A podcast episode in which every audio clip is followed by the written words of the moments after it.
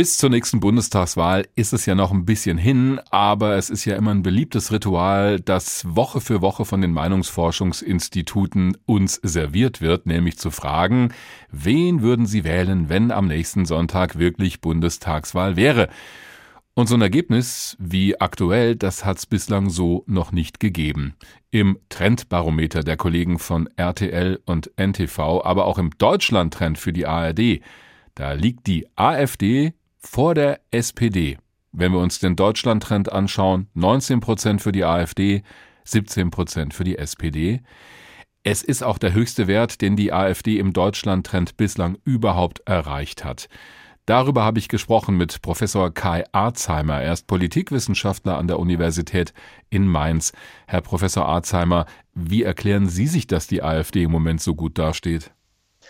Also das hat natürlich mehrere Ursachen. Ähm, ich glaube, einer der Gründe, den man nicht ganz vergessen sollte, ist, dass die AfD eigentlich die einzige Partei ist, die sich klar gegen die Unterstützung der Ukraine im Krieg mit Russland stellt. Mhm. Ähm, das greift schon mal ein gewisses Potenzial ab. Ähm, dann hat dieser Krieg natürlich auch alle möglichen wirtschaftlichen und politischen Verwerfungen nach sich gezogen. Und die AfD hat ja selbst im letzten Jahr erklärt, dass sie versucht, dieses Potenzial auch für sich zu nutzen.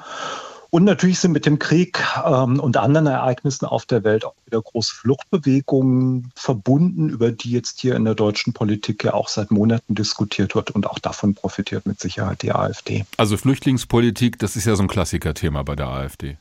Ja, das ja. ist eigentlich seit 2015 das zentrale Thema für die Partei.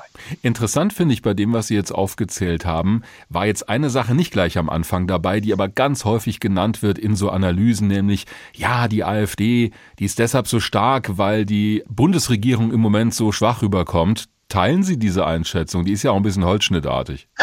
die ist ein bisschen holzschnittartig. vielleicht stimmt sie auch. Ähm, es ist auf jeden Fall eine Sache natürlich dran, dass die Bundesregierung sehr schlecht wahrgenommen wird, auch in den Umfragen sehr schlecht dasteht und möglicherweise Anhänger der Regierungsparteien in einer Umfrage jetzt eher nicht sagen, ich würde wieder Grün wählen oder ich würde SPD wählen, sondern dann sich tatsächlich gewissermaßen der Stimme enthalten. Die nächste Bundestagswahl ist ja auch noch weit weg. Ähm, und gerade wenn man als Anhänger nicht so zufrieden mit der eigenen Partei ist, sagt man vielleicht auch eher, man würde nicht wählen oder beteiligt sich überhaupt nicht an der Umfrage. Mhm. Was, glaube ich, nicht funktioniert, wenn ich das gerade noch sagen darf, ist die Vorstellung, dass wirklich Leute von den Grünen zum Beispiel zur AfD abwandern, weil sie sich so sehr über die Grünen geärgert haben. Das wollte ich gerade fragen, das hätte mich jetzt auch sehr erstaunt. Ja, also das ist eine ganz unrealistische Vorstellung. Die Parteien sind programmatisch und von der Wählerschaft her extrem weit auseinander, sodass es da eigentlich keine direkten Wanderungsbewegungen gibt. Von welchen Parteien gibt es die denn möglicherweise eher? Also von der Union zum Beispiel, wobei die profitiert ja im Moment auch in den Umfragen.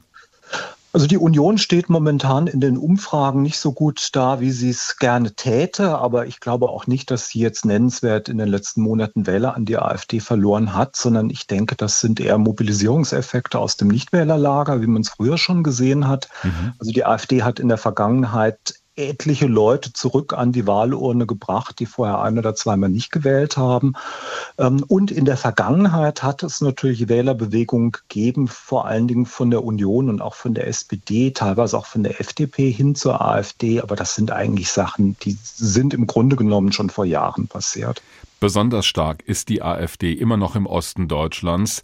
Da haben wir im kommenden Jahr auch einige Landtagswahlen Manchmal sehen wir in den Umfragen die AfD sogar als stärkste Kraft im Osten. Warum ist es immer noch so, dass wir diesen Unterschied haben, auch in der Stärke der AfD zwischen Ostdeutschland und Westdeutschland? Also auch das hat viele Ursachen. Eine Ursache dafür ist, dass so die traditionellen Parteibindungen, die in Westdeutschland vieles noch abgefangen haben, die sich auch abgeschwächt haben, im Grunde genommen in den neuen Ländern von Anfang an, also seit 1990 gefehlt haben, sodass neue Parteien dort sowieso bessere Startchancen hatten. Ähm, ein zweiter Aspekt ist tatsächlich, dass die Nachfrage nach Abschottung, nach einer äh, migrationsfeindlichen Politik in den neuen Ländern deutlich, nicht wahnsinnig viel höher, aber doch deutlich höher ist als im Westen. Und wir haben natürlich auch so eine organisatorische Verfestigung der AfD in den neuen Ländern, vor allen Dingen in Sachsen und Thüringen. Das heißt, wenn man immer sagt, im Osten ist die AfD besonders stark, muss man schon ein bisschen differenzierter schauen ähm, und stellt fest, für Berlin gilt das eigentlich gar nicht so sehr, auch für Teile von Mecklenburg und Brandenburg nicht, sondern es gibt auch in den neuen Ländern nochmal so ein ganz ausgeprägtes Nord-Süd-Gefälle.